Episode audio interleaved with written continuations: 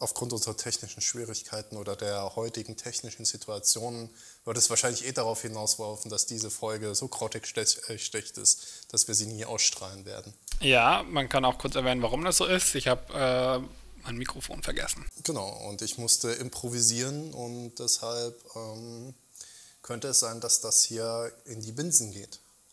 Ja, bin mal gespannt, ob nach der Folge noch welche hören. Wenn Ey, wer hier einschaltet, der äh, hat's, ähm, der weiß, kennt das ja schon. Ja, hat es auch nicht anders verdient. Genau, wollen wir heute vielleicht anfangen?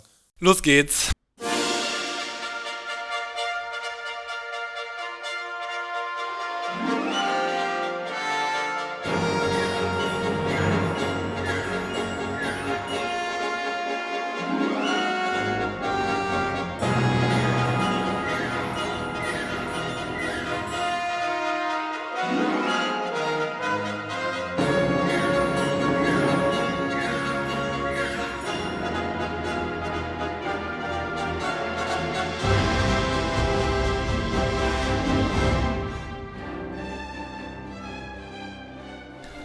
Hallo und herzlich willkommen zur 23. Folge von Freak und Krieden, dem Podcast über Krieg und Frieden. Ich bin heute zusammen mit Christian hier. Hallo Christian. Ja, hallo, freut mich wieder mal hier zu sein. Ist es überhaupt die 23. Folge? Nee, äh, Oder ist, es nur das 23. Kapitel? Ist das ein Unterschied? Äh, es ist das, die 23. Folge.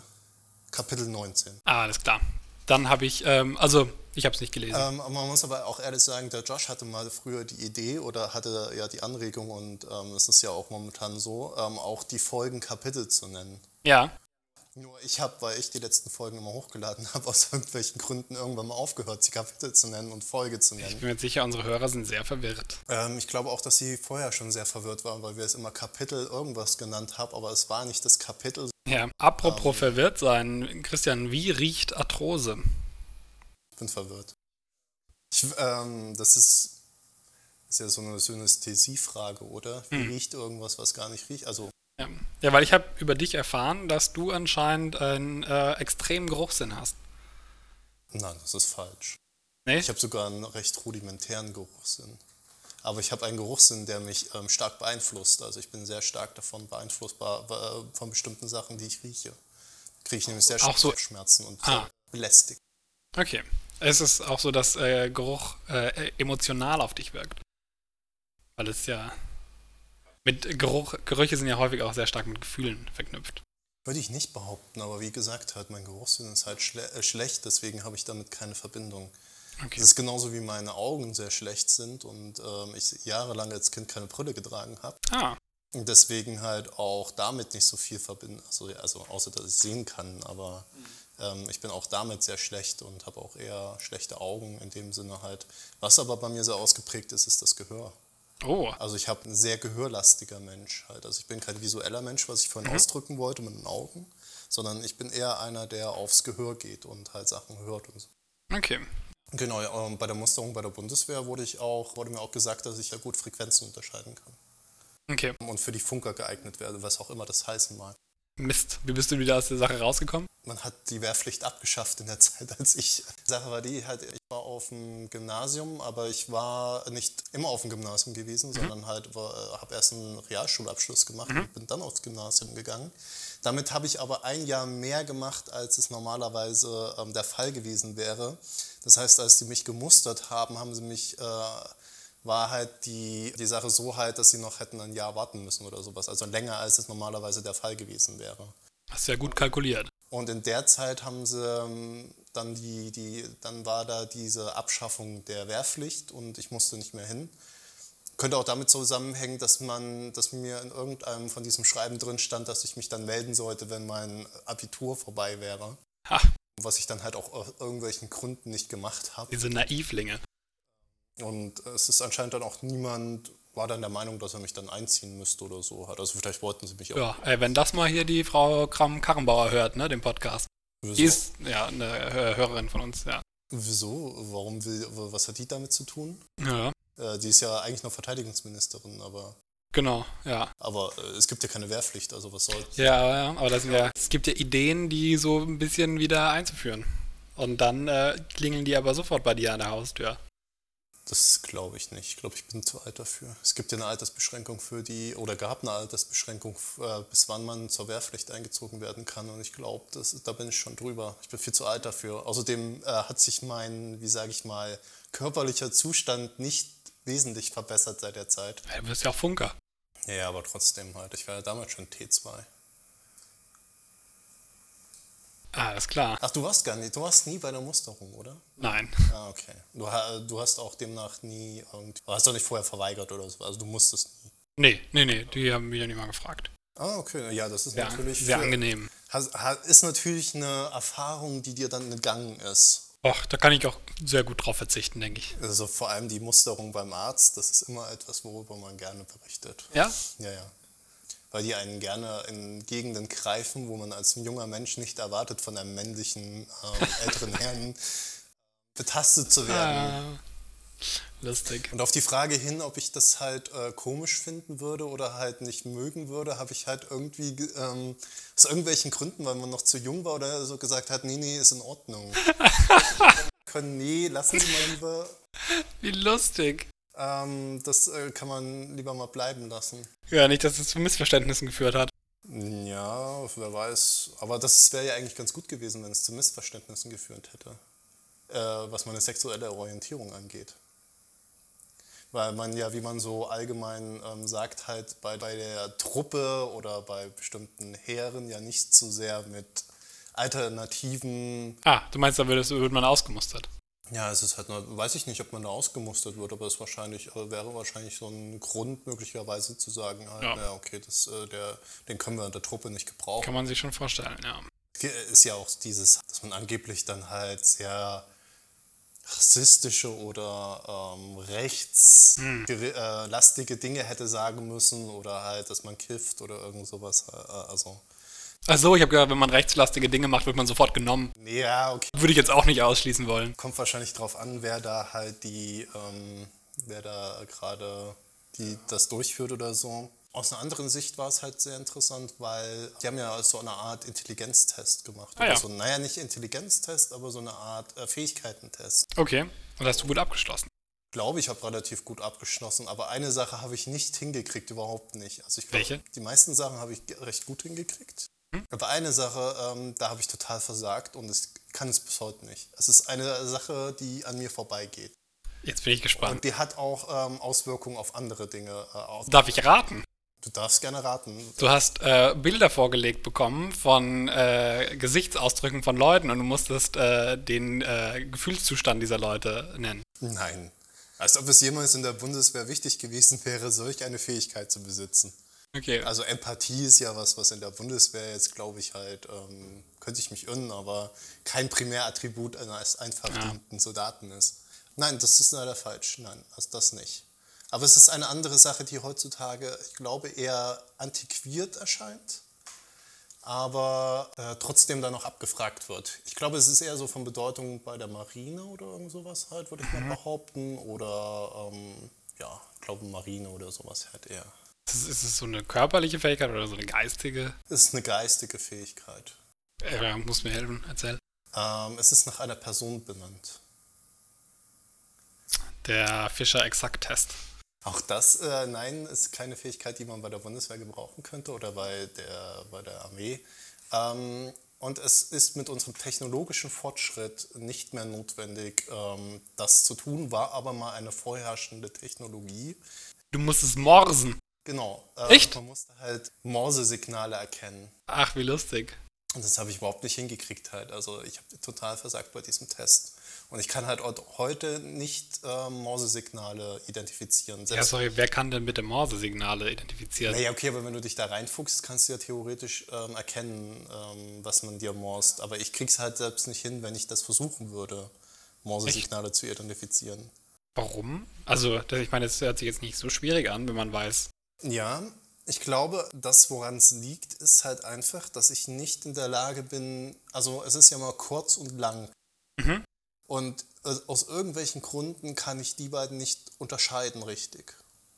Also ich krieg's nicht hin, bei der mhm. Art und Weise, wie das, also wie, die, wie der Unterschied ist. Also natürlich bei einer bestimmten mhm. Abstandsgröße oder so kriegt man es natürlich hin. Aber so wie es da jetzt in dem Test zum Beispiel gemacht worden ist, kriege ich es nicht hin, Ach. bei so einem Lichtblitz zu sagen, das ist kurz oder lang. Oder bei einem Ton zu sagen, der war jetzt kurz oder lang. Spannend. Ähm, das ist, ähm, weiß ich nicht, ist einfach wie so eine Blindheit der Fähigkeit, also so eine Fähigkeitenblindheit bei mir. Also das kann ich irgendwie nicht. Ja. Also vielleicht mit genügend großem Training wäre das vielleicht möglich. Ja, aber wie du schon gesagt hast, so viel gemorst wird ja, glaube ich, nicht mehr. Ja, genau. Also es ist jetzt nicht mehr eine Fähigkeit, die mir ja gerade, da- die dazu führt, dass ich halt äh, möglicherweise in einer Situation einen Nachteil oder so. Aber es kann natürlich immer mal eine Situation entstehen, äh, in der es dann von Vorteil wäre, wenn man morsen könnte. Ja? Wenn du in äh, einem äh, zugesperrten Kühlschrank eingeschlossen bist und du musst Klopfzeichen geben, dass dich jemand retten soll. Ja, aber dann brauche ich einfach nur die, an die Tür zu klopfen und oder laut, so laut wie möglich zu klopfen. Ja, das könnte für Missverständnisse sorgen. Achso, also du meinst halt, wenn es im Tür, äh, Kühlschrank klopft, dann ist man der Meinung, da ist halt eher so Es könnte ja auch im Waschbär sein. oder ein Dämon oder so, Ja, halt, eben. der dann aus den Eiern springt oder so und dich in einen Hund verwandelt. Nicht, nicht aufmachen. Ja. Also du wirst nie wieder deinen Kühlschrank aufmachen. Wenn ich das dann so identifizieren würde und dann würdest du sagen, hallo, ich bin der Christian, langsam sinkt meine Körpertemperatur. Ähm, ich würde mich freuen, wenn du den Kühlschrank öffnen könntest. Aber das ist ja sehr beschränkt, da muss ja die andere Person auch morsen. ja, das stimmt, ja. Also es ist halt eine sehr unwahrscheinliche ähm, Konstrukt, den du da gerade durchführst. Ja. Glaube ich, dass es drauf ankommt. Okay, sehr gut. Auch weil ich mir selten den Kühlschrank ver äh, verirre. Ja, dann ist eigentlich alles in Ordnung. Nee, dann brauchst du es wirklich nicht. Ich finde es auf jeden Fall gut, dass ich dich äh, so gut hier ablenken konnte und äh, darüber hinwegtäuschen konnte, dass ich das Kapitel äh, nicht mal angeschaut habe. Los geht's. Ich kann einfach nur zuhören heute und vielleicht ein paar kritische Fragen stellen. Lass mich mal ganz kurz ähm, meine Aufzeichnung raussuchen, weil ohne die wird es dann auch nicht gehen. Das Kapitel ist auch wirklich nicht lang heute, Sehr gut. behaupte ich immer. Und dann Ja. haben wir irgendwie zwei Stunden. Aber eigentlich passiert in diesem, es passiert schon was in diesem Kapitel, schon interessante Dinge. Aber es ist eher ein Rundgang durch das Haus Besuchhof. Beim Besuch auf Zimmer. Ist er, stirbt er mittlerweile. Also stirbt er in dem Kapitel mal. Mm, Ne, ne, in dem Kapitel kann man schon mal sagen, er stirbt noch nicht. Okay. Vielleicht um die letzte Folge nochmal ein Revue passieren zu lassen. Im letzten Kapitel haben wir erfahren, dass der alte Besuchhof einen Schlaganfall hatte und im Sterben liegt und allerlei Leute da zu Besuch kommen und sich erkundigen, wie es ihm geht und dass man da schon, sage ich mal, christliche Nächstenliebe walten lässt, indem man ihm ähm, die Beichte gibt und ähm, die letzte Ölung vorbereitet, also die Krankensalbung vorbereitet und Im Hintergrund läuft quasi äh, hier das Rennen um sein Erbe. Genau, im Hintergrund läuft das Rennen um sein Erbe. Genau, im Behause Besuchhof ähm, stirbt der alte Graf. Ein paar Geier hängen in der Gegend rum. Totengräber oder Sargmacher oder Gänsegeier. Gänsegeier, genau. Um ähm, vielleicht ein großes Geschäft abzustauben. Vielleicht auch ein paar Bartgeier. Vielleicht auch das. Da musste man gucken, was in äh, St. Nee, in Moskau ähm, gerade heimisch ist. Ja, wahrscheinlich gar kein Geier. Ja. Na okay, wir sind im Sommer oder so, äh, August oder so. Das äh, geht schon noch. Das ist relativ warm. Für, aber ich glaube, Geier, mh, schwieriges Terrain. Ähm, jedenfalls, genau, wie du ja schon gesagt hast, im zweiten Teil. werden jetzt wieder viele Geier ausgesiedelt, hier in den Alpen auch, in, in Deutschland übrigens. Äh, Bartgeier Mhm. wird wieder angesiedelt. So, ähm, äh, Berchtesgaden, glaube ich, machen die jetzt viel, ja. Ich hatte das tatsächlich mal. Ich habe ein Nickerchen gemacht und ähm, dann haben wirklich äh, angefangen, die Geier zu kreisen. Also das ist kein, kein Joke, den ihr jetzt irgendwie aus Filmen kennt, äh, aus, aus, aus Westernfilmen, sondern das machen die wirklich. Und die machen auch ganz eigenartige Geräusche, wenn die, wenn die, ähm, wenn die Aas gefunden haben, dann machen die so Geräusche wie die Nazgul bei, äh, äh, bei Harry, Harry Potter. Ja, bei Herr der Ringe. Ja, genau, das ist ganz interessant. Ja, wirklich interessant. Ähm, das war hier in Deutschland? Hast du dich irgendwo Das, auf die Wiese war gelegt? Oder äh, in, den, in den? Pyrenäen war das, ja. Genau, da gibt es äh, Bartgeier und ähm, auch die anderen Geier. Da hast du dich einfach irgendwo hingelegt und dann haben die angefangen zu kreisen über die. Dann habe ich mich äh, ein Nägerchen gemacht und dann haben die mich äh, fälschlicherweise für Aas gehalten. Ja, man muss ja auch dazu sagen, halt, der Freddy riecht halt auch einfach. Ja, ja, wahrscheinlich war es der Geruch, ja. Obwohl der Aasgeier wahrscheinlich, das sind ja Vögel, die riechen. Riechen die Vögel? Also ich dachte, Vögel riechen eigentlich gar nicht. Die haben ja auch keine Nase. Ja, bestimmt nicht so gut wie du. Also Arthrose können die, glaube ich, nicht erschnüffeln. Ja, das stimmt. Aber ich habe ja schon gesagt, dass ich äh, keine Arthrose erschnüffeln. Ja, ja, ja. Muss man halt leider einen Hund äh, nehmen dafür. Genau, nichtsdestotrotz, es geht gerade, um dann zum Buch zurückzugehen, ähm, gleichzeitig, während der alte Graf im Sterben liegt, ähm, geht eine Intrige im Hinterzimmer vonstatten.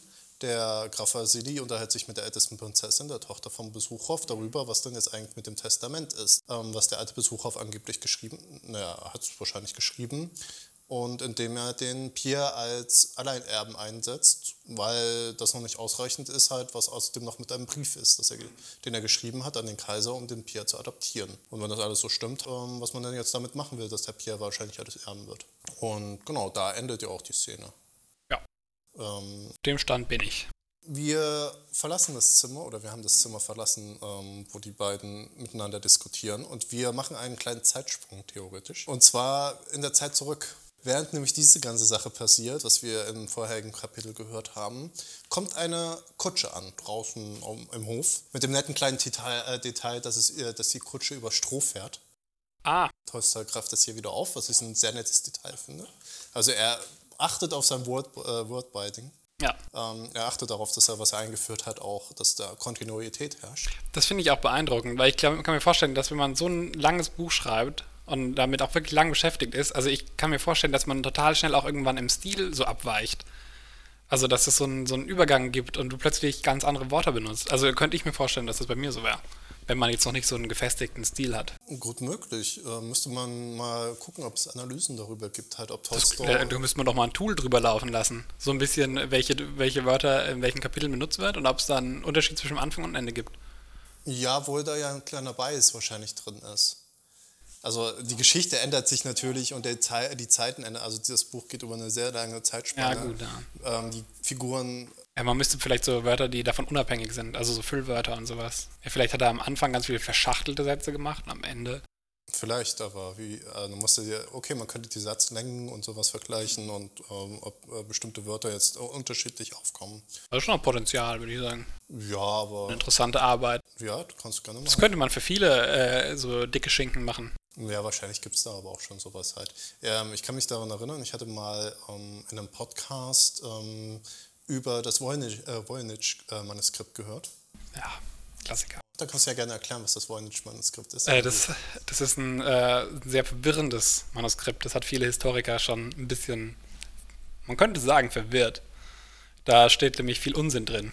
Da hat einfach, äh, saßen so ein, so ein Vergangenheits-Christian äh, und Vergangenheits-Freddy und haben einfach mal ganz viel Bullshit in ein Manuskript gesteckt. Ja, das stimmt um das zu sagen, oh, Bullshit meinst du jetzt natürlich etwas, was man nicht mehr lesen kann.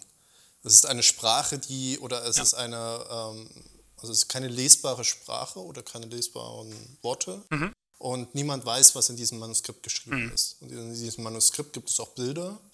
Diese Bilder zeigen Pflanzen oder astrologische ähm, Gegebenheiten und solche Dinge an. Ähm, und da war lange Zeit die Frage halt, ist das eine richtige Sprache? Oder ist es Bullshit, so hm. wie du sagst? Also das meinst du mit Bullshit. Oder ist es einfach eine Sprache, die man nicht versteht oder verschlüsselt ist? Und was kam raus? Das ist ja die Streitfrage. Das geht ja bis heute. Das ist ja die Frage, ob das äh, Voynich-Manuskript eine wirkliche Sprache Aber ist. Das müsste man doch leicht rausfinden können, oder? Also eine Sprache hat ja irgendwie immer so ein, so ein, irgendwie so ein Syntax. Also da findet man ja irgendeine Logik dahinter. Ja. Kehrende Worte. Das ist ja das Interessante am Voynich-Manuskript, dass es sehr viele Elemente einer Sprache hat. Mhm.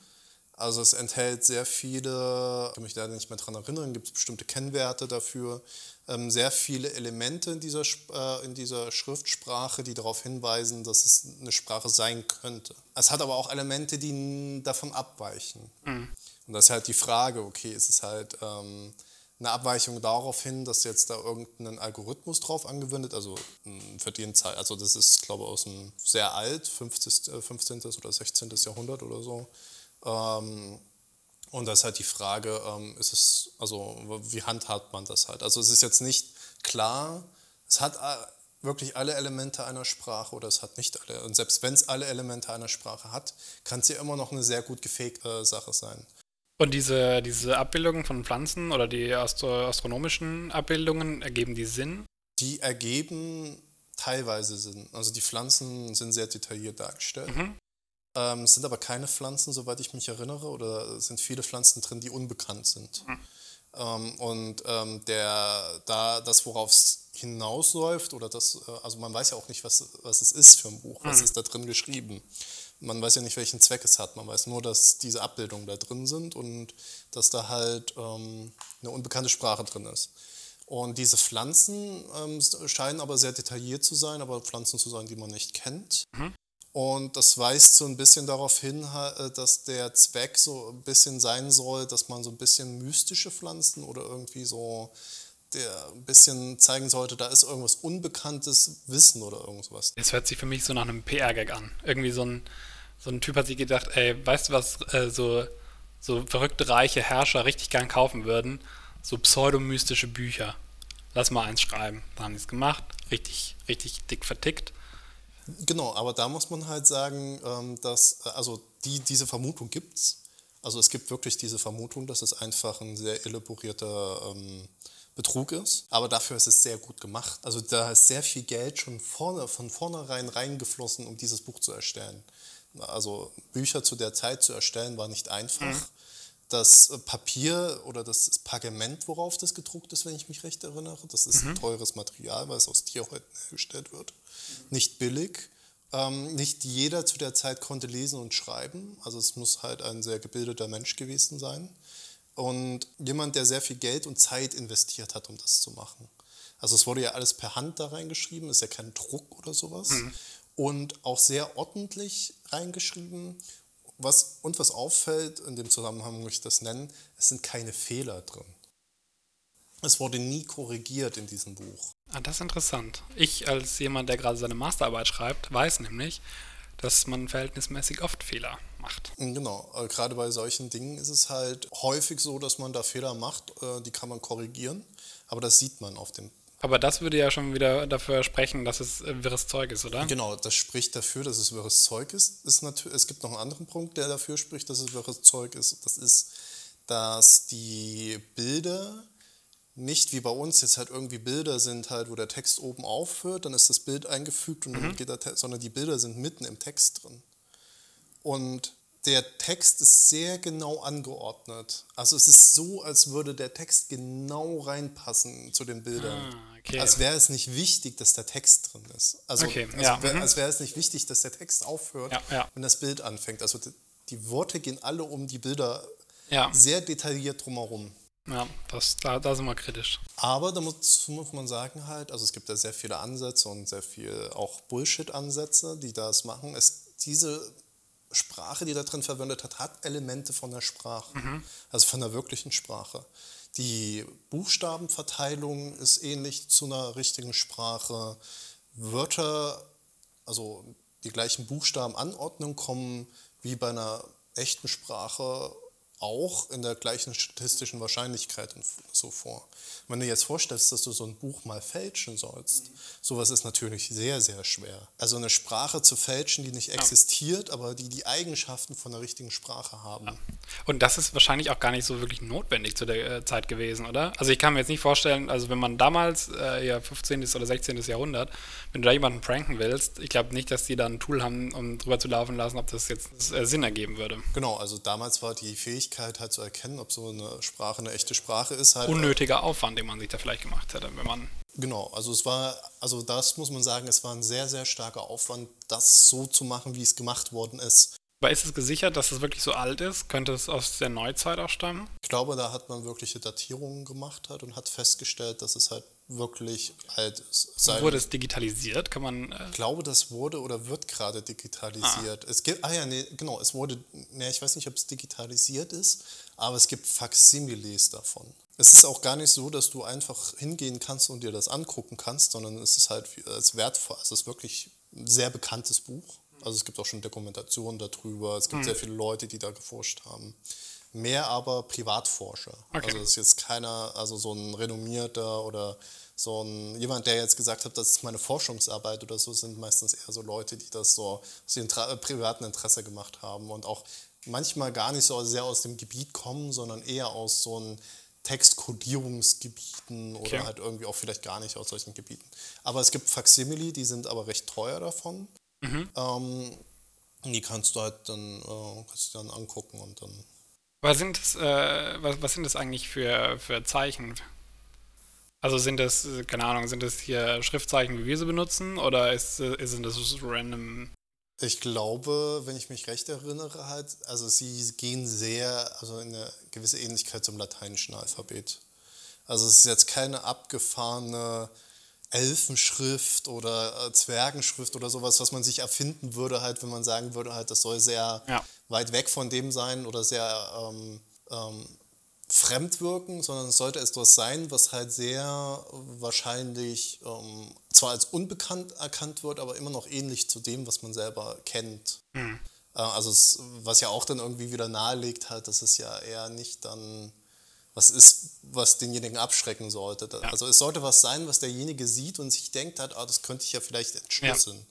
Ähm, weil es halt immer noch nah genug an den dran ist, was ich kenne. Das ist sehr gut durchdacht. Ähm, das Buch war auch im Besitz von, ah, wie heißt er denn? Böhmischer König, der hat solche Dinge gesammelt. Der hatte einen Golam, äh, Golam, ähm, einen Golem. Okay. Also der, der, der, das ist der mit der Geschichte von dem äh, Rabbi, der dem so einen Golem bauen sollte. Ja, das kenne ich von den Simpsons. Ich, das ist die Geschichte, glaube ich sogar. Genau, und der hatte das im Besitz seiner ähm, Bibliothek und es ist auch möglicherweise auch derjenige, für den das Buch gemacht worden ist. Halt. Also mit dem Ziel, dem das zu verkaufen, weil man wusste, Das, das steht, auf, das steht auf sowas, ja. äh, dass er auf sowas steht und dass er auch das Geld haben würde. Halt, das ist gerechtfertigt, dass man jetzt viel Geld investiert, um was zu erschaffen, was dann noch mehr Geld von diesem Typen, also dass der das bezahlt, weil es halt ähm, auch wertvoll genug aussieht. Ähm, was ich auch nicht gesagt habe, dieses Buch hat ja, oder was ich gesagt hatte, ja so einen my- mystischen Anstrich. Das heißt, ähm, die Vermutung ist, dass man damit ähm, zeigen wollte, irgendein esoterischer oder mythisches Geheimnis dahinter ist. Es gibt halt so eine Abbildung von so einem Brunnen mit jungen Frauen und Menschen drin, was halt so ein bisschen als Jungbrunnen angesehen wird, also als Abbildung vom Jungbrunnen und ähm, so Heilpflanzen und all sowas. Das sollte halt dieses äh, Heilwissen oder halt irgendwie so mystisches Wissen halt wahrscheinlich vermitteln, auch mit der Astrologie und solchen Kram. Aber ich, fi- ich finde es irgendwie schwer vorstellbar, dass sowas nicht, also wenn das jetzt äh, tatsächlich eine eigene Sprache wäre, dass man sowas nicht entschlüsseln könnte. Also wenn es das schon so lange gibt, also kann ich mir irgendwie kaum vorstellen, dass, dass man das nicht hingekriegt hätte. Ja, aber wie willst du das entschlüsseln? Ja, man muss sich ja irgendwie in eine andere Sprache übersetzen lassen, oder? Also Ja, aber welche? Du kennst die Sprache nicht. Also du weißt auch nicht, ob also es gibt ja auch, äh, oder das habe ich vielleicht nicht ganz genau ausgeführt, du weißt auch nicht, ob das verschlüsselt ist. Sehr elaboriert. Und du weißt nicht, welche Sprache das ist. Und das macht es ja sehr äh, schwierig herauszufinden, aus diesen zwei Kombinationen, äh, ist es eine Sprache, die ich kenne, oder ist es dann wieder eine Sprache, in die ich das übersetzen muss? ich kann mir nicht vorstellen, dass es eine eigene Sprache ist. Also wie, wahrscheinlich hältst du es, dass es äh, dass hier, äh, in, in Europa ist es aufgetaucht, oder? Ja, im deutschen äh, Heiligen Römischen Reich halt damals. dass dann äh, ein Skript aufkommt, das äh, ähnliche Buchstaben zum lateinischen Alphabet hat, aber das auf einer Sprache beruht, das man, die man nicht kennt. Also kann ich mir vorst echt vorstellen. Ja, das hört sich für mich eher nach, nach einer Verschlüsselung an, wenn überhaupt. Ja, also ist die Wahrscheinlichkeit ist höher, dass es eine Verschlüsselung ist. Aber trotzdem weißt du ja immer noch nicht, welche Sprache unter dieser Verschlüsselung steckt halt. Also die Verschlüsselung verschleiert ja die Sprache. Andererseits ist natürlich die Buch sind diese Buchstaben sind ja auch keine Buchstaben in dem Sinne. Es sind ja auch Zeichen, was ja auch schon eine Verschlüsselung sein könnte. Diese Buchstaben passen, das kann man sagen, glaube nicht auf irgendwelche Buchstaben von uns. Also das Alphabet ist sogar, glaube ich, länger als da. Also es gibt mehr Zeichen, als Okay. unsere Alphabete haben. Solche Sachen. Und du weißt ja nicht, äh, welche Laute jetzt diesen Buchstaben zugeordnet sind oder ob das. Ähm, und dementsprechend ist es ja dann schwierig zu sagen, wenn da jetzt auch noch eine Chiffre dahinter hängt und eine andere Sprache. Und dann könnte es ja auch noch eine Dialektsprache sein oder eine alte Sprache, die ja vielleicht heute gar nicht mehr so richtig bekannt ist oder so. Äh, wurde garantiert mit Aliens in Verbindung gebracht, oder? Ich glaube gar nicht so sehr. Ich glaube, es geht eher in das Mystische. Sowas halt, da gibt es noch irgendwas im Hintergrund halt, so Pulp Fiction oder sowas halt so. Also nicht der Film, sondern das Genre, dass du halt irgendwas noch im Hintergrund hast, so eine alte Zivilisation oder altes Wissen. Ja, ich glaube jetzt nicht, dass sie so viel Pulp Fiction geguckt haben. Also ich glaube, das gab es damals Nee, ich auch. meine heute halt. Also heute ist das ja mehr wahrscheinlich in dieser Richtung von ähm, äh, so Atlantis-Leuten oder Ja. so Leute, die denken, es gibt halt irgendwie Geheimbünde oder geheimes Wissen, das von damals noch überliefert wird und so. Ey, lass mal lieber einen Mystery-Podcast machen. Okay, können wir gerne ähm, aufmachen. Ähm, Äh, ich hätte auch ein paar Themen, ja. Also ich muss sagen, dass, ähm, um das äh, als so ein bisschen abschließend zu sagen, Das Voynich-Manuskript finde ich sehr faszinierend, in, in sehr vielen Aspekten. Und ich glaube, ich bin da nicht der Einzige, der das so findet. Aber ich muss sagen, es ist halt eine Geschichte, die ich sehr, sehr mag. Egal, was es jetzt ist. Also, wenn es ein elaborierter Fake ist, dann ist es halt eine super Geschichte. Und wenn doch irgendwas dahinter steckt, ist es auch eine super Geschichte, weil man bis heute nicht rausgefunden hat, was Ja. da wirklich Sache ist. Und äh, heute immer noch Streit darüber herrscht, was jetzt eigentlich, ge- also man ist eigentlich gar nicht so viel weiter als äh, zu der Zeit, wo man es damals gefunden hat. Ja, äh, super spannend. Gut, Wie kamen wir da jetzt wieder drauf, ey? Ah, genau, weil ich gesagt habe, vielleicht kann man ja Unterschiede feststellen zwischen dem Anfang und dem Ende vom Buch. genau, ähm, genau über Sprachanalyse, genau. Gut, aber weiter im, äh, im, im Klartext. Wohin, wohin wandern wir? Also wie gesagt, halt, wir spielen jetzt im ähm, gleichen Zeitraum wie das äh, Kapitel zuvor. Der, ähm, der Vasili und die erste Prinzessin unterhalten sich gerade in ihrem Zimmer und in, zur gleichen Zeit kommt draußen eine Kutsche an. Und in dieser Kutsche sitzen zwei wichtige Personen. Darf ich raten? Ich fände es gut, wenn du mich aber so, so, so, so Radefragen machen würdest, weil ich es nicht gelesen habe und sonst nicht mitreden kann. Ja. Äh, der Shin Shin. Oder wie er heißt. Nee? Okay, gut, dann mach weiter. Das, das war dein Tipp. Ja. Zwei Personen und du re- rätst Ja, einer ist der Shin Shin und, und einer ist eine unbekannte Person, die wir noch nicht kennen, aber die ist, äh, die ist im Zirkus. Also ich muss ehrlich sagen, deine deduktiven Fähigkeiten musst du noch ein bisschen ausbauen. Weil man könnte mit einem bisschen Überlegen darauf kommen, wer in dieser Kutsche sitzt. Ja, gut, dann sage ich dir. Also, es sind zwei Männer, hast du gesagt? Eine Frau und ein Bär? Ja? Ja, es ist der Berg. Nein. Nee. Aber es ist eine Frau und ein Mann. Ja, Ja. genau. Genau, Aber wer äh, könnte denn, die Anna, genau, die Anna? ja, und der Mann. Das ist jetzt die Überraschung gewesen, weil damit haben viele nicht gerechnet von unseren Hörern. Äh, der Mann war nämlich der Pierre. Der Pierre war das. Ja, ja. Man hätte natürlich da schon drauf vermuten können, weil der Pierre ja vom Besucher gerufen wurde. Gerufen wurde. Ähm, während er auf dem äh, Sterbebett lag, hat er ja auf einem Bild von Pierre gezeigt und damit angedeutet, man solle doch den Pierre zu ihm bringen. Ah. Und ähm, Das verspricht jetzt natürlich Ärger zu geben, ne? genau, ähm, es ist natürlich jetzt auffallend, dass die Anna mit dabei ist. Äh, das spielt nochmal eine Rolle und wird auch nochmal erklärt, warum die Anna jetzt dabei ist. Aber man vermutet natürlich, dass die war ja schon in diesem Spiel, in diesem, äh, mit diesem Testament ähm, ja auch schon mit involviert. Das heißt, sie ist ja eigentlich eine von den drei oder vier Teilnehmern, die da gerade so einen Battle am Laufen haben um das Testament.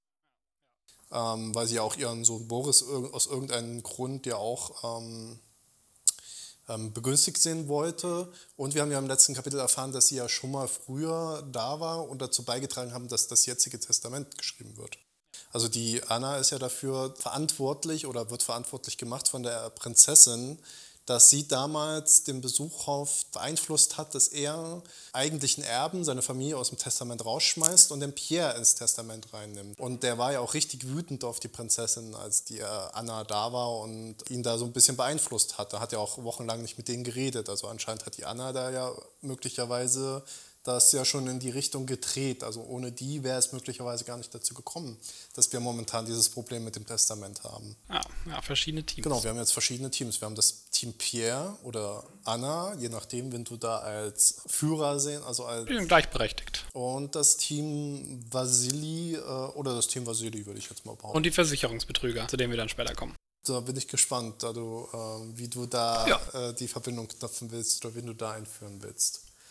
Nun gut, vielleicht sollten wir auch mal ein bisschen in der Geschichte, das ist so ein bisschen gerade die Einführung. Ähm, Genau, ähm, Pierre und ähm, Anna kommen in der Kutsche an, aber sie kommen nicht am Haupteingang an, sondern sie fahren zum Hintereingang. Das ist natürlich die Frage, warum sie das machen. Weil vorne äh, stört sie der, der Sargverkäufer. Das ist nur eine Vermutung, ja. Ich kann dir sagen, dass Pierre auffällt, als sie aus der Kutsche aussteigen, dass eine Person in Handwerkerkleidung sich von der Tür entfernt und ins äh, Dunkel eintritt. Also es ist ja Das Nacht. könnte der Sargträger sein. Und dass ihm auffällt, dass überall drumherum Gestalten im Dunkeln stehen. Und ihm fällt auf, dass es weder der Anna noch irgendjemand anderen als störend auffallen würde. Und deshalb nimmt er an, dass es ganz normal ist. Ja. Aber wer könnten jetzt natürlich diese Personen sein? Der Sackbauer und äh, Leute, die äh, den Gossip. Ja, das könnte relativ gut möglich sein, dass die das sind. Es wird jetzt nicht explizit genannt, aber ähm, könnte möglich sein. Genau. Ähm, es wird auch gesagt, dass der Pierre in der Kutsche geschlafen hat. Was ein bisschen sehr für ihn spricht, weil sein Vater liegt gerade im Sterben, aber er hat die Fähigkeit anscheinend, den Schlaf der Sorglosen zu schlafen innerhalb von der Kutsche. Ähm, die Anna nimmt jetzt den Pierre und, ähm, geht mit ihm äh, zum Hintereingang rein. Mhm. Wir wissen noch nicht, warum sie das macht, aber ähm, sie geht da eine Treppe hoch, öffnet die Tür und geht dann da rein, als wäre es ganz normal, dass sie da das sein dürfte. Also wir müssen ja überlegen, es ist nicht ihr Haus. Sie wohnt da nicht, sie ist kein regelmäßiger Gast, aber sie geht einfach mal zur Hintertür und geht da rein. Mhm. Also ähm, die Frau hat Hutzpe. Also die macht das einfach. Ja, äh, manche würden es als dreist bezeichnen. Vielleicht geht sie auch deshalb zum Hintereingang, weil sie ja vielleicht beim Vordereingang gar nicht reinkommen würde. Allerdings muss man ja dazu sagen, der Pierre ist, der ist ja eigentlich gerufen worden. Also ähm, es gibt eigentlich jetzt nicht so der, den Grund, warum, ähm, warum sie da jetzt halt den Hintereingang nehmen sollte. Also ist mir auch aus dem Kapitel nicht so ähm, ersichtlich gewesen. Und jetzt gehen sie den Korridor durch und dem Pierre, der ist ein bisschen widerwillig. Der fragt halt die, die Anna, warum, also, also ob der Graf ihn wirklich gerufen hat. Also für ihn scheint das nicht so, so eine Sache zu sein, wo er denkt halt, ah, okay, das ist natürlich, dass der mich jetzt gerufen hat. Das spricht ja schon wieder eher dafür, dass die Anna hier äh, die Strippenzieherin des Plans ist. Ja, möglich. Ja, Weil ich meine, wenn er jetzt hinterm Geld wirklich her wäre, dann würde er sagen, ah ja. ja, genau. Also Pierre ist jetzt anscheinend auch, also wie du jetzt sagst, also der ist jetzt nicht so derjenige, der da jetzt So hätte ich ihn auch nicht eingeschätzt. man sieht es auch im Verlauf des Kapitels, also er ist halt also absolut ahnungslos, was hier gerade abgeht. Also da gehen wir nochmal später drauf ein. Der merkt gar nichts vom Versicherungsbetrug aus. genau, also er, für ihn ist das halt, er will eigentlich auf sein Zimmer gehen. Ja. Also er sagt auch zu Anna, äh, ich würde eigentlich lieber auf mein Zimmer gehen. Aber die Anna besänftigt ihn und der Pierre denkt sich halt, na okay, das wird schon alles okay sein. Also wenn die so eindringlich ist, dann werde ich der einfach folgen und folgt der einfach. Also er ist da halt jetzt jemand, der da sagt, ja, die weiß schon, worum es geht. Also machen wir, die wird schon richtig machen.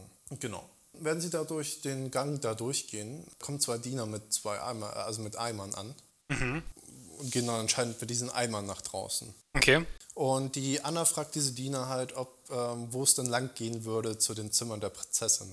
Also das sollte man sich merken. Sie fragt explizit, geht es geht's da zu den Zimmern oder Gemächern der Prinzessin? Und der Diener antwortet sehr schnippig. Also der Diener antwortet eher in einer Art und Weise, wie man es sich nicht einer höheren Dame erlauben würde. Okay. Und es steht auch explizit drin, dass er äh, so schnippig handeln würde, wie als wäre der Graf schon tot. Okay. So, also anscheinend ähm, wäre, also erwartet man, dass der Graf bald sterben würde und es hat eh keine Konsequenzen mehr, Ja. wenn man jetzt halt Okay. irgendwie, zu wen sollten sie gehen und äh, sich über die zu beschweren. Also Du meinst also, das ist der Grund und nicht, äh, jetzt, äh, es liegt jetzt nicht an ihrer Person. Nee, also es wird, also es kam jetzt nicht so rüber, dass es an ihrer Person liegen würde. Er ist jetzt halt auch nicht unhöflich zu ihr, aber er ist jetzt nicht höflich. Okay. Er ist halt eher salopp, sag ich mal. Was halt sehr ungewöhnlich ist, weil er ist ein Diener und sie ist eine Frau. Eine höhere Dame, würde man sagen. Der Diener nennt den, nennt den Weg und man geht weiter durch eine, eine Tür. Und es gibt so ein kleines Gespräch zwischen dem Pierre und der Anna. Ähm, da geht es so ein bisschen darum, dass die Anna ihm bekundigt, dass sie ihn eigentlich schon immer gemocht hat. Also sie mochte ihn von Anfang an. Mhm. Auf einer freundschaftlichen Ebene oder vielleicht. Nee, auf einer freundschaftlichen Ebene. Die sind ja auch ein bisschen, also sie ist eine sehr ältere Frau, er ist ein halt sehr jüngerer Mann und eigentlich ist er auch verwandt mit ihr auf über drei Ecken oder so. Aber Sei doch mal nicht so konservativ, ja. jedenfalls, ähm, sie bekundigt, dass sie ähm, sehr sympathisch mit seiner Sache ist und dass sie sich für ihn einsetzen wird. Also, dass sie ähm, für seine Sache kämpfen wird und dass er doch ähm, nicht so sehr auf diese Ungerechtigkeit, die bisher ihm gegeben wurde, ist von seinem Vater und von seinen Verwandten, dass er Also direkt mit Bezug aufs Erbe. Darum geht's. darum geht's, also durch die Blume geht es darum, dass jetzt halt, also dass ähm, er jetzt halt nicht hinten ähm, überbleiben wird, wenn jetzt der Vater stirbt. Oder Ja. sie setzt sich jedenfalls dafür ein, dass er da jetzt nicht halt irgendwie noch negativere Auswirkungen hat, außer dass sein Vater tot ist. Okay. Es hat natürlich die Frage, ob sie das halt aus Sympathie für den Pierre macht oder einen eigenen Hintergedanken hat, also ob sie auch davon profitieren würde und das aus diesem Grund macht. Man muss sich natürlich bedenken, nochmal im Ge- Gedächtnis rufen, die Anna ist eine eigentlich arme Person. Also sie ist zwar reich, in dem, also sie ist zwar privilegiert, dass sie zur höheren Klasse gehört, Aber wir haben ja schon erfahren, dass sie halt kaum Geld zur Verfügung hat. Braucht halt äh, das Cash für ihren Sohn. Den Cash für ihren Sohn hat sie ja schon gekriegt von ihrer Freundin, der Gräfin Ach, ja, stimmt. Ja, ja. Den- Das hat sie, eben schon, äh, hat sie ja schon rübergereicht. Aber möglicherweise will sie auch ihre eigene Position verbessern, weil sie momentan ist hier jemand, der immer rumläuft und Leuten auf, den, auf die Nerven geht, um da Gefallen einzufordern. Ja. Ähm, man muss sich auch in Gedächtnis rufen, sie ist ja momentan eigentlich auch ein Protégé von Vasili. Ja. Also normalerweise gehört sie eigentlich zum Team Vasili oder zumindest hat er was mit ihm am Laufen gehabt im Sinne von, dass er ihr einen Gefallen getan hat. Aber im Moment handelt sie genau gegen ihn und in Interessen von Pierre. Ähm, alles sehr kompliziert oder sehr, um, ähm, sehr komplex, würde man behaupten. Ähm, und ja, der Pierre sagt sich halt, ja, okay, die, die ist halt, die weiß, was abgeht, die, äh, ich folge dir einfach. Ich mache da einfach, was die sagt.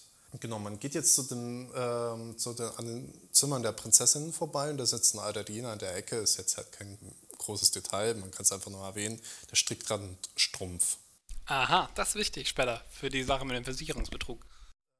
Ähm, genau, an, noch ein Detail, was vielleicht noch ein bisschen Verknüpfung in der Welt ist. An, der, an den äh, beiden geht eine Dienerin mit einer Karaffe vorbei mit Wasser drin. Schon wieder. Nee, davor waren es Wasser, Ja. aber Wassereimer, zwei Diener. Jetzt geht eine richtige, also es geht eine, eine richtige Dienerin. Also vorher waren es ja eher so, naja, sag ich mal, noch mal eine Stufe drunter Diener. Jetzt geht eine richtige Dienerin an ihr vorbei und bringt eine Karaffe von Wasser. Okay, sehr eigenartig. Naja, es ist halt so ein Plot-Device, weil nämlich jetzt diese Dienerin in ein Zimmer reingeht mit dem Karaffe von Wasser. Und in diesem Zimmer, wer hätte es gedacht, sitzt der Vasili mit der älteren Prinzessin und unterhalten sich. Und jetzt sehen sich beide Parteien. Der ähm, Pierre mit der Anna steht in der Tür, also gerade so am Vorbeigehen, und der Vasili mit der Prinzessin, die sitzen gerade drin und unterhalten sich. Jetzt sind wir an der Stelle, wo das letzte Kapitel auch aufgehört hat. Ja, ein bisschen weiter sogar schon, aber ja, im Prinzip an der Stelle, wo das letzte Kapitel aufgehört hat. Und der Vasili und die Prinzessin erkennen jetzt halt die Anna und den Pierre. Und der Vasili, der verhält sich jetzt halt ein bisschen ängstlich und verlegen. Also der hat so einen ängstlichen, verlegenen Gesichtsausdruck. So, man hat ihn jetzt ertappt und er hat auch ein bisschen Angst. Und die Prinzessin wird richtig wütend, als, die, äh, als sie die Anna sieht. Steht auf, geht zur Tür und knallt die Tür zu. Das heißt, die ist jetzt mal auf 180, die Prinzessin. Und vielleicht geht sie jetzt auch auf den Vasili ein. Vorher wollte sie ja nicht mit Ja. dem Testament und so eine Sache. Vielleicht ist ja jetzt, weil wir hatten ja erfahren, dass sie die Anna hasst, vielleicht ist da jetzt ähm, was am Laufen. Die, der Pierre ist ein bisschen verwundert von der ganzen Sache halt, weil er weiß ja nichts, was da abgeht. Checkt wieder gar nichts. Ja, ja, der Pierre ist in diesem Kapitel einfach nur ahnungslos. Super sympathischer Charakter. Genau, er äh, repräsentiert ja auch ein bisschen den Zuhörer oder den ähm, Leser, würde ich mal behaupten. Auch wenn der Leser vielleicht schon mehr weiß als der Pierre. Ja, ganz im Ernst, jeder checkt mehr als der Pierre. Genau, der Pierre guckt jetzt die Anna an, so über seine Brille, so ein bisschen fragend halt, okay, was hat denn das jetzt, äh, warum, warum sind meine Verwandten jetzt gerade so merkwürdig? Die Prinzessin ist normalerweise immer sehr ruhig und der Vasili ist auch normalerweise sehr, hat alles beisammen meistens immer und ist sehr ruhig und jetzt sind sie sehr aufgeregt und sehr und wütend und jetzt fragt er so ein bisschen durch seinen Blick die Anna. Die Anna deutet so ein bisschen durch ihr Schulterzucken an und durch, ihr, durch ihren Habitus, dass sie damit schon gerechnet hat, dass das passieren wird. Also sie ist nicht verwundert darüber und dass das halt für sie normal ist, dass sie damit schon gerechnet hat. Okay. Und da fragt man sich ja, vielleicht ist die Anna ja ein richtiges Mastermind. Vielleicht hat die ja wirklich jetzt über Jahre hinweg oder schon über einen längeren Zeitraum das so vorausgesehen und eingeplant und alles so eingefädelt, dass das jetzt genau in ihr, ähm, sie, sie hat das ja, äh, vielleicht war das ja auch mit dem Boris und so, halt, da war sie ja auch in dem Haus. Vielleicht hat sie auch das Wollnitsch-Manuskript geschrieben. Ja, das ist ein bisschen älter als das halt. Und außerdem im falschen Teil, aber ja, vielleicht war sie da auch dran beteiligt. Aber man muss sich schon ein bisschen fragen, oder ich habe mich schon ein bisschen gefragt, ist sie vielleicht mehr, als man von ihr erwartet?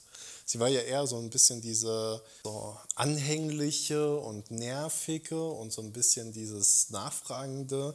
Aber hier ist sie ja möglicherweise, bringt sie ein bisschen auf, also vielleicht hat sie auch alles sehr geplant und vielleicht ein Charakter, der sich halt anders herausstellt, als er eigentlich vorher war. Erinnerst du dich an die Folge, in der wir so eine Psychoanalyse von ihr gemacht haben?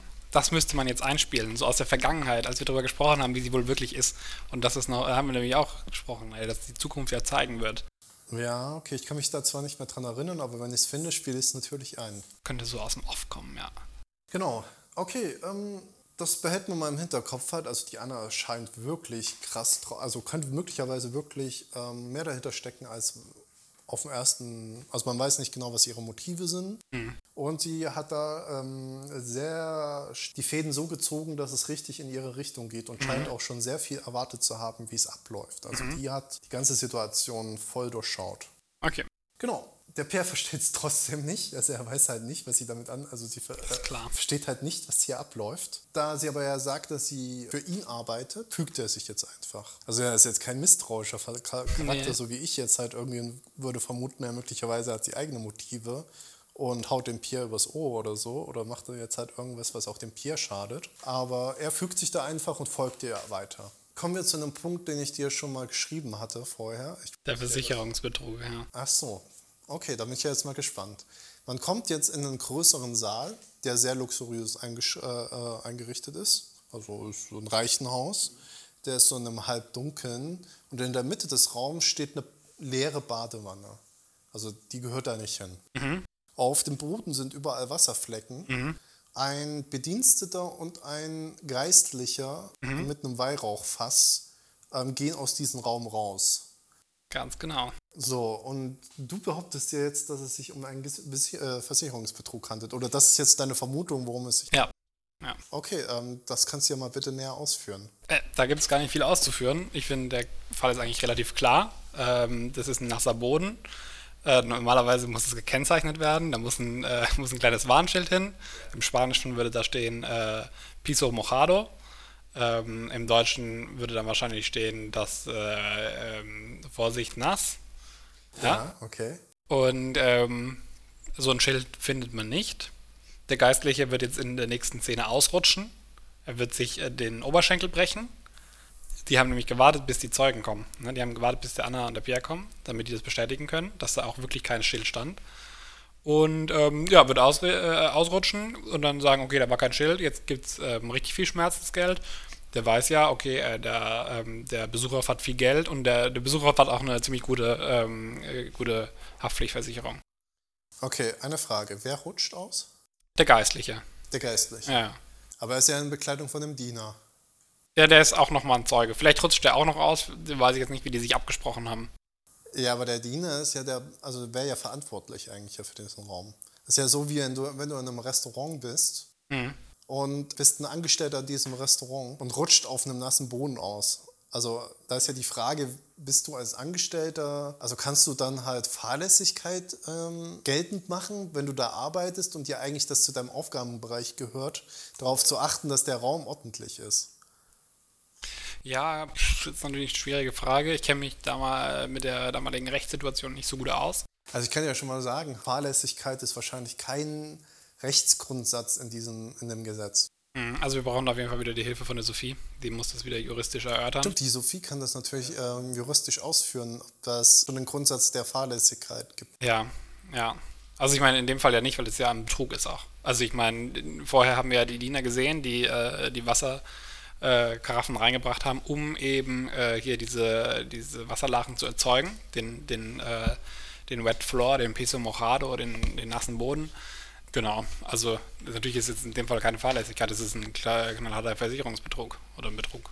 Ja, muss ja nicht mal eine Versicherung. Ich meine, der Besucher ist ja reich genug, das auch so zu bezahlen, also braucht ja keine Versicherung. Es ist halt so, dass der Geistliche hat halt, also die sind ja schon seit Ewigkeiten damit beschäftigt und warten darauf, dass er stirbt. Und der hat dann schon so ein bisschen mitgekriegt, okay, die Leute sind alle hinter seinem Geld her. Und hat sich schon gedacht, okay, die Wahrscheinlichkeit, dass er mich jetzt noch als, äh, äh, als Kind adoptiert, hat er gesagt, okay, äh, der ist nicht dämlich. Der hat dann schon relativ schnell gemerkt, okay, glaube ich nicht. Das ist äh, nicht der Zug, auf den ich auf, äh, aufspringe. Der hat sich gedacht, ich, die anderen können sich ruhig streiten um das Erbe, aber ich werde halt dafür sorgen, dass äh, das Erbe sich mal ein bisschen verkleinert. Genau, dann ist ihm diese Idee gekommen. Halte ich für valide genug. Ja. Das ist eine bessere Erklärung als alles, was ich jetzt bisher. Ah, du hast keine? Ich hätte eine Erklärung, die macht aber keinen Sinn. Moment, also wir können ja auch mal in andere Richtungen denken. Äh, Badewanne ist leer. Die Badewanne ist leer. Die Diener sind mit Wassereimern theoretisch rausgelaufen. Das heißt, ich vermute, also weil es eine Badewanne ist, äh, zu dieser Zeit, die hat keinen Abfluss oder sowas, die haben die Badewanne geleert. Aber das heißt, das war mal eine volle Badewanne. Plus, da war ein Diener und ein Geistlicher mit einem Räucherfass drin. Also mit einem Weihrauchfass. So eine rituelle Reinigung gemacht vom Von was oder von wem? mit der Priester die letzte Salbung machen kann, müssen sie vorher gut gebadet haben. Das wäre sogar, also ich glaube, das könnte sogar echt eine, eine gute Erklärung sein, dass das für die Geistlichen ist, dass die. Ich bin, habe ehrlich gesagt keine bessere Erklärung. Aber du hattest dir ja auch schon was überlegt. Ich hatte die einzige Vermutung, die ich hatte, ist, dass es möglicherweise damit zu tun hat. Wir haben ja gehört, dass der Besucher hat halt die Beichte äh, abgenommen bekommen. Er hat die Kommunion gefeiert und er, es wird jetzt gerade vorbereitet, ihm die Krankensalbung zu geben. Und ich hatte vermutet, äh, dass noch ein weiteres Sakrament möglicherweise ihm gegeben worden ist, dass er getauft worden ist oder so.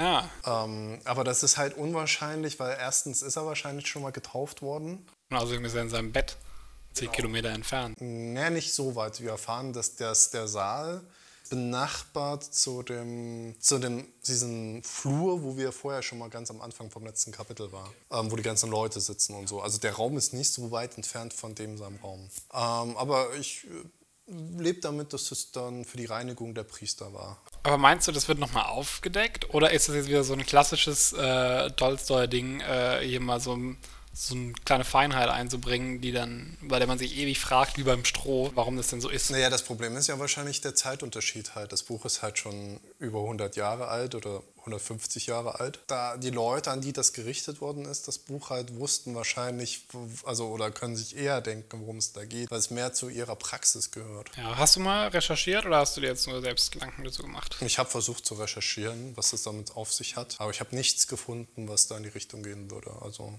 Also falls gerade ein orthodoxer Priester zuhört. ja, oder jemand, der damit bekannt ist. Ja, eben. Wenn die Kram Karrenbauer jetzt einen kennt, dann kann die gerne Bescheid sagen. Ist es bald eigentlich aus? Ich habe langsam echt Hunger. Ja, es ist bald aus. Wird gern bald Schluss. Wir sind wirklich bald fertig. Also Okay. wir äh, sind jetzt nämlich ähm, da angekommen, wo man ankommen wollte. Wir sind jetzt in dem Zimmer, äh, in diesem Flur, wo wir vorher schon mal waren. Also wo diese ganzen Leute sitzen, wo die Ärzte sitzen, wo die Geistlichen sitzen, irgendwelche Adjutanten, irgendwelche unbekannten Damen und die da alle auf dem Flur warten. Und da am Ende des Flurs ist eine Tür, die in den Raum vom Besucher führt. Okay. Was jetzt Sache ist, ist halt, dass die Anna den Pierre auf einem Sofa parkt. Da, Also der Pierre soll sich da irgendwo hinsetzen und die Anna geht jetzt zum Besuchhof ins Zimmer. Jetzt ist der Pierre da so ein bisschen allein auf dem Sofa. Und jetzt wird so ein bisschen geschildert, ein bisschen diskontinuierlich, dass die Leute sich alle ein bisschen komisch dem Pierre gegenüber verhalten. Also nicht wie er es gewohnt ist. Die gucken ihn alle an, die tuscheln alle, die sind, äh, haben so ein bisschen ängstlichen Blick ihm gegenüber. Sie gucken ihn so ein bisschen ängstlich an und auch ein bisschen unterwürfig. Okay. Und als er zum Sofa hingegangen ist, haben sich äh, mehrere Leute merkwürdig verhalten. Ihnen ist so ein Handschuh runtergefallen, den hat ein Adjutant aufgehoben und er bietet ihm gegeben, was ja, ihn total verwundert hat. Als er an einer Gruppe von Ärzten vorbeigeht, hören die auf zu reden, gehen zur Seite und machen ihm Platz. Und eine Dame, die ihm unbekannt ist, bietet ihnen ihren Sitzplatz an, also auf diesem Sofa. Eigenartig. Wissen die eigentlich alle, dass das der Sohn? Ja, die wissen alle, dass er der Sohn ist. Und das ist halt auch das, was in dem Buch gesagt wird, halt durch den, ähm, ich erzähl, äh, nicht, durch den auktoriellen Erzähler, dass ähm, das halt den Umständen geschuldet ist halt. Dass das halt, die wissen alle, dass er jetzt halt gerade eine schwere Sache vor sich hat. Ja. Und sich dann deswegen alle, so eine, also ihm als Person sehr wie halt, zuvorkommen verhalten wollen. Weil sie wissen, dass er, also sie wollen jetzt nicht die Arschlöcher sein, die ihn jetzt da halt irgendwie. Weil sein Vater gerade stirbt. Genau. Aber ist es vielleicht auch so, dass, ähm, dass die vielleicht wissen, also die haben den Besuch auf den Alten quasi schon abgeschrieben und wissen, okay, ey, der, wenn der jetzt erbt und in die Machtposition kommt, und wenn das jetzt zum Beispiel Angestellte sind, dann rechnen die ja vielleicht damit, dass es quasi der neue Boss ist. Und da will man sich ja vielleicht auch mal ein bisschen. Naja, okay, aber das sind ja nicht nur Angestellte halt. Die Ärzte sind jetzt nicht wirklich seine Angestellten. Ähm, da gibt es Geistliche halt ähm, drin. gebadete Geistliche. Ähm, Adjutanten, die gehören jetzt auch nicht zusammen. Also der Adjutant, der ihm den Handschuh gegeben hat, der ist absolut kein Angestellter von ihm. Das ist ja wahrscheinlich vom Oberkommandierenden oder von irgendeiner wichtigen Persönlichkeit der Angestellte. Es kann ja jetzt natürlich sein, dass sie jetzt denken halt, okay, der erbt das möglicherweise oder so halt. Dann, dann könnte das nochmal wichtig für den werden. Ja. Also die wollten jetzt kein... Aber ich glaube, die, die Haupt, der Hauptaugenmerk liegt darauf, dass es jetzt halt ähm, derjenige ist, der es in dieser Nacht halt neben dem Sterbenden am schwierigsten hat. Okay. Und dass sie da jetzt halt, dass das so eine Art gesellschaftliches Spiel jetzt ist, das ist eine Erwartung, die erfüllt werden muss, nicht nur von den Leuten her, sondern der Pierre denkt sich auch, er muss die Erwartungen auch von allen anderen erfüllen. Er muss da jetzt auch mitspielen. Und er denkt sich halt auch. Das ist halt so gar nicht Pierres Ding, ne? Das wird explizit so gesagt, dass Pierre sich denkt, er darf jetzt halt nicht ähm, sein übliches Gedanken, seinen üblichen Gedanken nachgehen mhm. und er darf jetzt auch keinen Fehler machen. Er da, muss diese gesellschaftlichen Erwartungen treu bleiben. Und das ist auch der Grund, warum er der Anna so bereitwillig folgt. Weil er das Gefühl hat, er weiß nicht, wie er sich verhalten sollen würde oder was jetzt angemessen wäre. Und deshalb folgt er den Leuten, die ihm das jetzt gerade, die ihm da leiten. Ähm, noch eine ganz kurze, also wir sind gleich beim Schluss. Es kommt noch mal eine Person an, nämlich der Vasili. Der mhm. ist denen jetzt anscheinend gefolgt. Und er hat jetzt, es wird so gesagt, drei Ordenssterne an seinem äh, Revers. Krass, dabei wachsen die ja in äh, Afrika, ne? Genau, wenn er jetzt leger ist, hat er nur einen dran, aber jetzt hat er drei und das muss ja auch echt riechen. Oh, war die, äh, die Ordensstern-Sache nicht die Folge, die äh, verschott, äh, verschütt gegangen ist? Weil sonst denken sich die Leute gerade, ey, was zur Hölle ist ein Ordensstern? Ich bin mir sicher, dass ich, dass ich die gehört habe. Ich hoffe, die haben wir ausgestrahlt. Ansonsten ist das jetzt ein Mysterium, wovon wir reden und ähm, es tut mir leid. Genau, der Graf, der macht jetzt halt so ein paar aufmunternde Worte zum Pierre, nimmt in seine ungewöhnlicherweise seine Hand und sagt was zu ihm und will gerade auch gehen. Jetzt fragt aber der Pierre nochmal ähm, unerwarteterweise für den Grafen halt, äh, wie es denn seinem Vater geht. Und als er das halt sagen will, ähm, ist ihm nicht ganz klar, ob er jetzt Graf sagen soll zu seinem Vater, also fragen soll, wie geht es dem Grafen, mhm. oder Vater. Vater ist ihm peinlich mhm. und er weiß nicht, ob es angemessen wäre, ihn jetzt Graf zu nennen. Also das ist, und deswegen sagt er es gar nicht. Da sagt er so ein, so ein Mittelding, was halt super peinlich rüberkommt. So ein Krater. Naja, okay. Ähm, ja, äh, er sagt es gar nicht. Er sagt halt, wie geht's meinem, oder wie geht's, wie geht's, das wäre ja richtiger. Und der Vasili weiß schon und ähm, naja, ähm, man erfährt halt, dass ihn nochmal vor einer halben Stunde der Schlag getroffen hat, dem Vater, und dass das halt wahrscheinlich bald vorbei sein wird. Das bestätigt auch ein Arzt, der dann halt da nochmal daneben steht. Und okay. ähm, genau. Der Pierre, als er die Antwort kriegt, halt, dass der, seinem Vater der Schlag getroffen hat, weiß, denkt halt, hey, das ist aber komisch, warum hat er einen Schlag gekriegt? Also, ah. warum wurde der physisch geschlagen? Ah, Gott, so naivling. Und ähm, erst später oder ein paar Minuten oder ein paar Sekunden später oder halt eine Weile später wird ihm klar halt, ach so, das muss irgendeine Bezeichnung für eine Krankheit sein oder sonst halt irgendwas oder so eine medizinische, ähm, medizinischer Ausdruck. Ähm, also der Pierre ist halt entweder strunzedumm oder ähm, gerade sehr emotional verwirrt und sowas. Also, also dass, er, dass er das auch nicht rafft. Jetzt kommen wir auch zur letzten Szene. Es ist nochmal eine interessante Szene, meiner Meinung nach. Der Vasili steht jetzt auf und schreitet zu einer kleinen Prozession voran. Also er geht voran auf das Zimmer des Grafen zu. Mhm. Ihm folgt die erste Prinzessin. Mhm. Was auch interessant ist, die Prinzessin ist da. Ist das die von gerade eben? Ja, genau, das ist die, mit der er da schon mal geredet hat. Ja. Und die hat anscheinend ja auch gar nicht mit dem Pierre geredet. Mhm. Also das ist ja auch interessant, dass sie halt, also sie sind verwandt miteinander. Die sind ja eigentlich Halbbruder und Halbschwester, wenn ich da, also aber sie hat jetzt nicht das gleiche gemacht wie der Vasili ihm da irgendwie beigeredet oder sonst irgendwas. Und das haben wir auch schon mal früher erfahren, als er in dem Haus angekommen ist, ähm, sich da einquartiert hat. Der Pierre wurde ja auch von seinen Schwestern oder von den Prinzessinnen sehr schlecht behandelt. Und das zeigt sich auch wieder hier. Da ist kein harmonisches Familienverhältnis. Schade, ja. Genau, also der Vasili geht jetzt halt voran, die, dann folgt die Prinzessin und dann folgen mehrere Geistliche. Die gehen auf das Zimmer des Grafens zu. Und die gehen da jetzt so in das Zimmer rein. Und man hört aus dem Zimmer, dass die sich da verteilen und versuchen, möglichst gute Positionen in diesem Zimmer zu finden. Und aus dem Zimmer kommt jetzt die Anna raus. Und die Anna ist sehr bleich und mitgenommen.